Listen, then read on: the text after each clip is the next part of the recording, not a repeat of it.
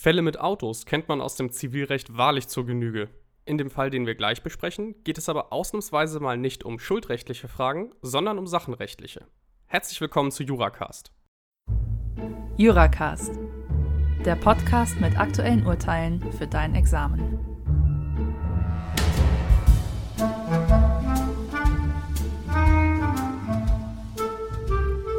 In der heutigen 39. Folge schauen wir uns das Urteil des BGH mit dem Aktenzeichen 5ZR8 aus 19 an. Das Urteil ist ganz frisch, daher sind bisher noch fast keine Entscheidungsbesprechungen dazu zu finden. Nach den Angaben bei Beck-Rechtsprechung wird es aber eine Besprechung in der JA ab Seite 946 und in der Rü des kommenden Monats ab Seite 754 geben. Das Urteil im Wortlaut und mit diesen Angaben zu den Fundstellen findet ihr auf BeckRS 2020 24221 und außerdem natürlich auf Juris und unter dieser Folge. Zu diesem Fall kommt im Laufe der Woche auch noch ein Background von Professor Susanne Gössel von der Uni Kiel. An dieser Stelle daher vielen Dank für die Unterstützung, darüber freuen wir uns sehr.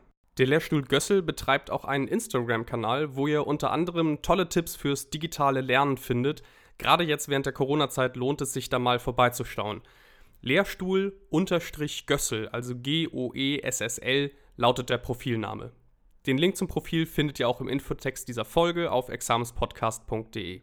Sowohl den Background als auch diese Folge solltet ihr euch genau anhören, denn die Examensrelevanz des Falles kann man wohl ohne weiteres als hoch einstufen. Da ich spätestens jetzt nach dem Wort Examensrelevanz eure ungeteilte Aufmerksamkeit habe, kommen wir nun zum Sachverhalt. Klägerin A betreibt ein Autohaus. Ende August 2017 kommt ein Mann, M, vorbei, der sich für einen Vorführwagen im Wert von rund 50.000 Euro interessiert und damit eine Probefahrt unternehmen möchte.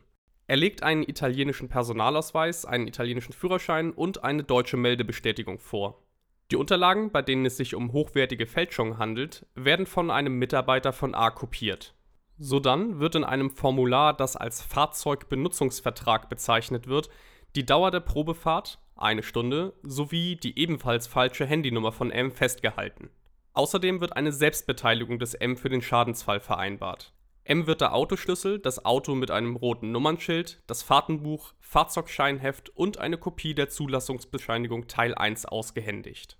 M macht sich daraufhin während der Probefahrt mit dem Fahrzeug aus dem Staub. Ein paar Wochen später wird die Beklagte B auf ein Online-Inserat aufmerksam, in dem das Fahrzeug zum Verkauf angeboten wird. Beim Treffen mit dem Verkäufer V legt dieser ihr die Zulassungsbescheinigungen Teil 1 und 2 vor, bei denen die eingetragene Fahrzeug-ID auch zu dem gestohlenen Fahrzeug passt.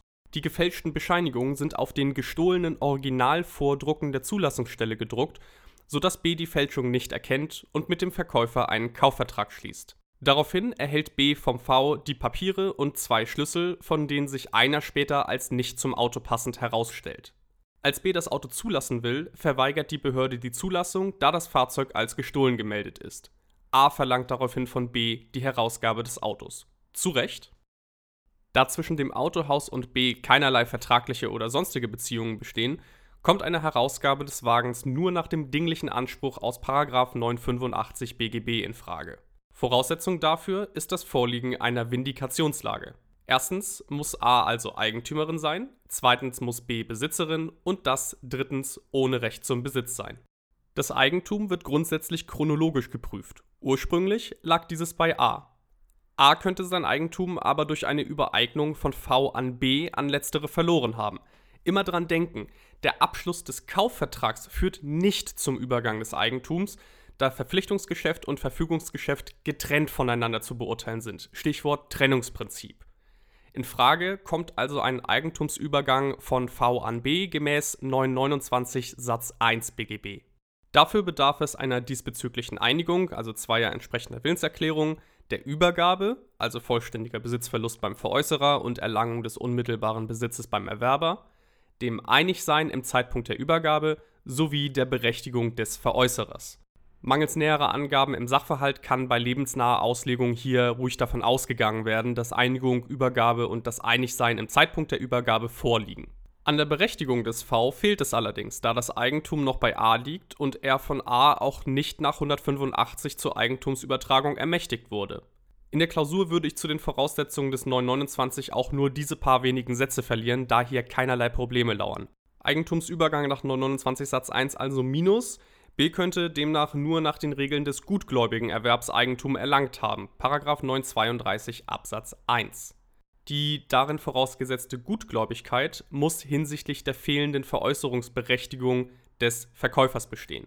Beim Gebrauchtwagenkauf kann jedenfalls dann von Bösgläubigkeit ausgegangen werden, wenn sich der Käufer die originalen Zulassungsbescheinigungen nicht vorlegen lässt. Hier hat der V zwar Fälschungen vorgelegt, diese waren für B aber nicht zu erkennen, weil die auf dem Originalpapier gedruckt waren. Außerdem waren auch keine sonstigen Indizien für die fehlende Berechtigung des V ersichtlich, aus denen man eventuell eine Nachforschungspflicht der B herleiten könnte. Also wenn irgendwelche äußeren Umstände dafür sprechen, dass da irgendwas nicht richtig sein kann. Ähm, was weiß ich, die Übergabe des Fahrzeugs findet um Mitternacht auf dem Bahnhofsparkplatz statt, dann dürfte man wohl eine Nachforschungspflicht des Käufers annehmen.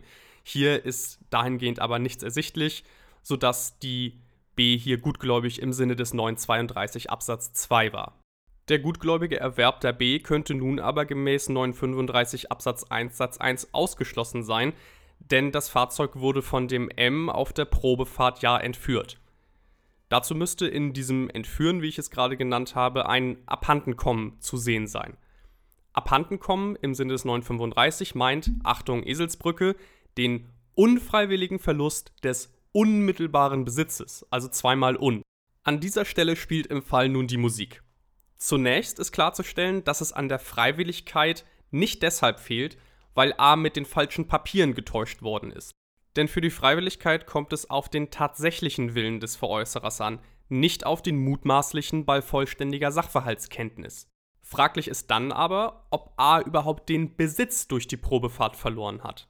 Es gibt hier zwei Möglichkeiten, wie A Besitzer geblieben sein könnte. Nämlich erstens, wenn in der Probefahrt eine bloße Besitzlockerung zu sehen wäre. Und zweitens, wenn M bei der Probefahrt Besitzdiener des Autohauses gewesen wäre. Der Reihe nach. Gemäß 854 BGB hat unmittelbaren Besitz, wer die tatsächliche Sachherrschaft ausübt. Wann das der Fall ist, bestimmt sich nach der Verkehrsauffassung, also nach den Umständen des Falles und den Anschauungen des täglichen Lebens. Die Sachherrschaft über ein Auto hat danach in der Regel derjenige, der den Schlüssel hat. Allerdings muss die Sachherrschaft auch für eine gewisse Dauer angelegt sein, damit sie Besitz begründet. Wird der Schlüssel zum Beispiel nur deshalb übergeben, damit sich der Interessent das Auto ansehen kann, wird selbstverständlich kein Besitz übertragen. Der BGH führt aus, dass bei uns im Fall eine Besitzlockerung nicht vorliegen kann. Denn die Probefahrt war unbegleitet und in einer Stunde kommt man mit einem Auto ziemlich weit, sodass es an einer engen räumlichen Beziehung und damit einer faktischen Einwirkungsmöglichkeit des Autohauses während der Probefahrt fehlt. Dass M eine Handynummer und Ausweiskopien hinterlegt hat, macht dahingehend keinen Unterschied, denn während der Probefahrt kann durch diese Datenhinterlegung kein Zugriff auf das Auto erfolgen. Bleibt also noch zu klären, ob M eventuell Besitzdiener des Autohauses war, 855 BGB. Der Besitzdiener besitzt ja für den Besitzherren, hat also keine eigene Rechtsposition. Hier kann man sich dann jetzt noch drüber streiten, ob für den Besitzdiener 935 Absatz 1 Satz 1 oder Satz 2 einschlägig sein soll, also ob er insoweit beim gutgläubigen Erwerb oder beim Ausschluss des gutgläubigen Erwerbes dem Besitzmittler gleichgestellt ist. Das macht aber für das Ergebnis hier keinen Unterschied, da Einigkeit jedenfalls darüber besteht, dass im Falle der Besitzkehr durch den Besitzdiener ein Abhandenkommen nach 935 vorliegt. Der BGH lässt diese Frage natürlich auch offen. Also zum Kernproblem. War Probefahrer M Besitzdiener des Autohauses? Die Voraussetzungen der Besitzdienerschaft nach 855 sind erstens die tatsächliche Sachherrschaft des Besitzdieners, zweitens ein soziales Abhängigkeitsverhältnis zum Besitzherrn und eine damit verbundene Weisungsabhängigkeit, drittens die äußerliche Erkennbarkeit dieses Abhängigkeitsverhältnisses, jedenfalls nach HM, und viertens das Tätigwerden des Besitzdieners im Rahmen des Abhängigkeitsverhältnisses. Streiten kann man dann grundsätzlich noch darüber, ob der Besitzdiener auch einen entsprechenden Besitzdienerwillen haben muss. Darauf kommt es hier aber nicht an, da bereits fraglich ist, ob Autohaus A und Probefahrer M ein soziales Abhängigkeitsverhältnis zwischen sich haben, aus der die Besitzdienerschaft des M überhaupt entstehen kann. Diese Frage ist, wie könnte es anders sein, umstritten. Dazu, ob bei Probefahrten ein solches Abhängigkeitsverhältnis vorliegt, werden im Wesentlichen drei Ansichten vertreten, die man zusammenfassen kann mit Ja, Nein, vielleicht. Vertreter einer differenzierenden Ansicht, also sozusagen die Vielleicht-Ansicht, unterscheiden nach den Umständen des Einzelfalls. So wurde im Fall einer 20-minütigen Probefahrt mit roten Kennzeichen und ohne Aushändigung von Fahrzeugpapieren eine Besitzdienerschaft bejaht. Für eine generelle Bejahung der Besitzdienerschaft bei Probefahrten wird argumentiert, dass 855 nicht zwingend ein solches Abhängigkeits- oder Überunterordnungsverhältnis voraussetze, sondern nur, dass die rechtlichen Weisungsbefugnisse bezüglich des Besitzes beim Besitzherrn verbleiben, also zum Beispiel die Befugnis, jederzeit den Abbruch der Probefahrt zu verlangen. Es muss also nur die rechtliche Weisungsbefugnis beim Besitzherren verbleiben, nicht die faktische Einwirkungsmöglichkeit. In solchen Fällen könne dann nämlich 855 analog angewendet werden. Der Probefahrer habe nämlich auch keine eigenen Befugnisse, da bei der Probefahrt regelmäßig kein Leihvertrag geschlossen werde, weil die kurzfristige Überlassung des Autos keinen Leihvertrag darstelle oder nicht auf einem Leihvertrag gründet, sondern nur der Vertragsanbahnung für den Kaufvertrag dient. Gegen eine analoge Anwendung des 855 spricht aber zunächst, dass es sich hier um eine Ausnahmevorschrift handelt. Es wird nämlich eine Ausnahme von dem Grundsatz gemacht, dass der Inhaber der tatsächlichen Sachherrschaft auch unmittelbarer Besitzer ist. Und Ausnahmevorschriften sind grundsätzlich analogiefeindlich, da es regelmäßig an der planwidrigen Regelungslücke fehlt. Darüber hinaus kann hier im Fall schon deshalb keine analoge Anwendung erfolgen, weil eine analoge Anwendung nur dann in Betracht kommt, wenn es sich bei dem Verhältnis der beiden Parteien um ein Gefälligkeitsverhältnis handelt. Denn angesichts der Aufzählung in 855 Haushalt und Erwerbsgeschäft muss es sich bei dem sonstigen Verhältnis als Auffangtatbestand ebenfalls um ein Rechtsverhältnis handeln. Es muss ja irgendwie vergleichbar sein mit der namentlichen Aufzählung. Somit kommen für eine analoge Anwendung der Besitzdienerschaft nur Gefälligkeitsverhältnisse in Betracht. Ein solches kann hier aber nicht vorliegen, weil M sich nur aufgrund der Vertragsanbahnung den Weisungen des A unterwirft, jedenfalls in rechtlicher Hinsicht. Die dritte Ansicht, nach der 855 nicht angewendet werden soll, wird damit begründet, dass es bei einer unbegleiteten Probefahrt an der faktischen Einwirkungsmöglichkeit des Veräußerers auf die Sache fehlt.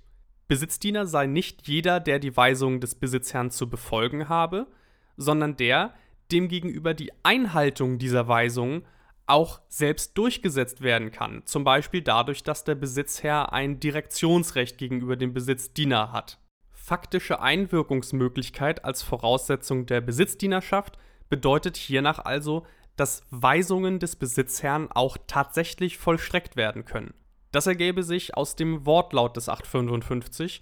Dort sind nämlich als Fälle der Haushalt oder das Erwerbsgeschäft des Besitzherrn bzw. ein sonstiges Verhältnis genannt. Daraus ließe sich erkennen, dass dem geforderten sozialen Abhängigkeitsverhältnis ein Rechtsverhältnis zugrunde liegen muss, welches zwar nicht wirksam, aber jedenfalls von den Parteien als bindend angesehen werden muss. Zudem können für das Erfordernis eines solchen Rechtsverhältnisses die Gesetzgebungsmaterialien herangezogen werden, also neben dem Wortlaut auch das historische Argument.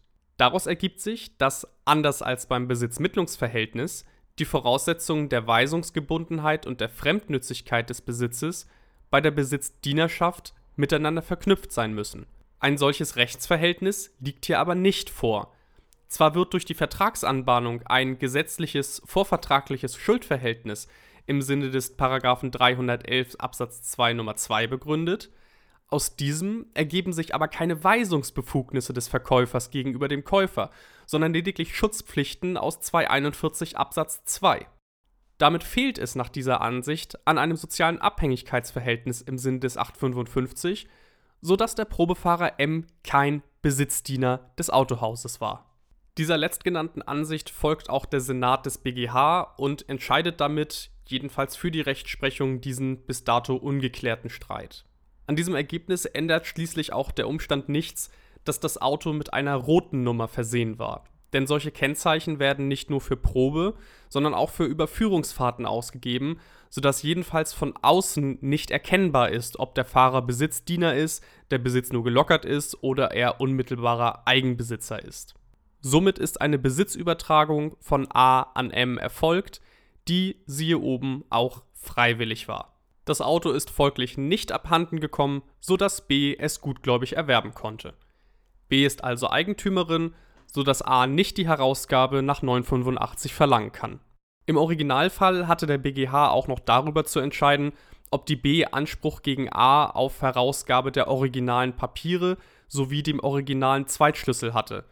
Die erste Frage wurde vom BGH bejaht, da B durch den gutgläubigen Erwerb des Eigentums an dem Fahrzeug auch das Eigentum an den zugehörigen Papieren erworben habe. Das Eigentum an den Papieren folge nämlich analog 952 BGB dem Eigentum an dem Auto. Anders sei dies bei dem Zweitschlüssel, da dieser nur Zubehör des Autos im Sinne des Paragraphen 97 sei und damit separat nach 929 hätte übereignet werden müssen. Ein ziemlich greifbarer Sachverhalt, bei dem ziemlich bekannte Normen angewendet werden müssen, aber in den Details geht es dann ans Eingemachte. Damit ist der Fall prädestiniert für eine Examens- oder Übungsklausur.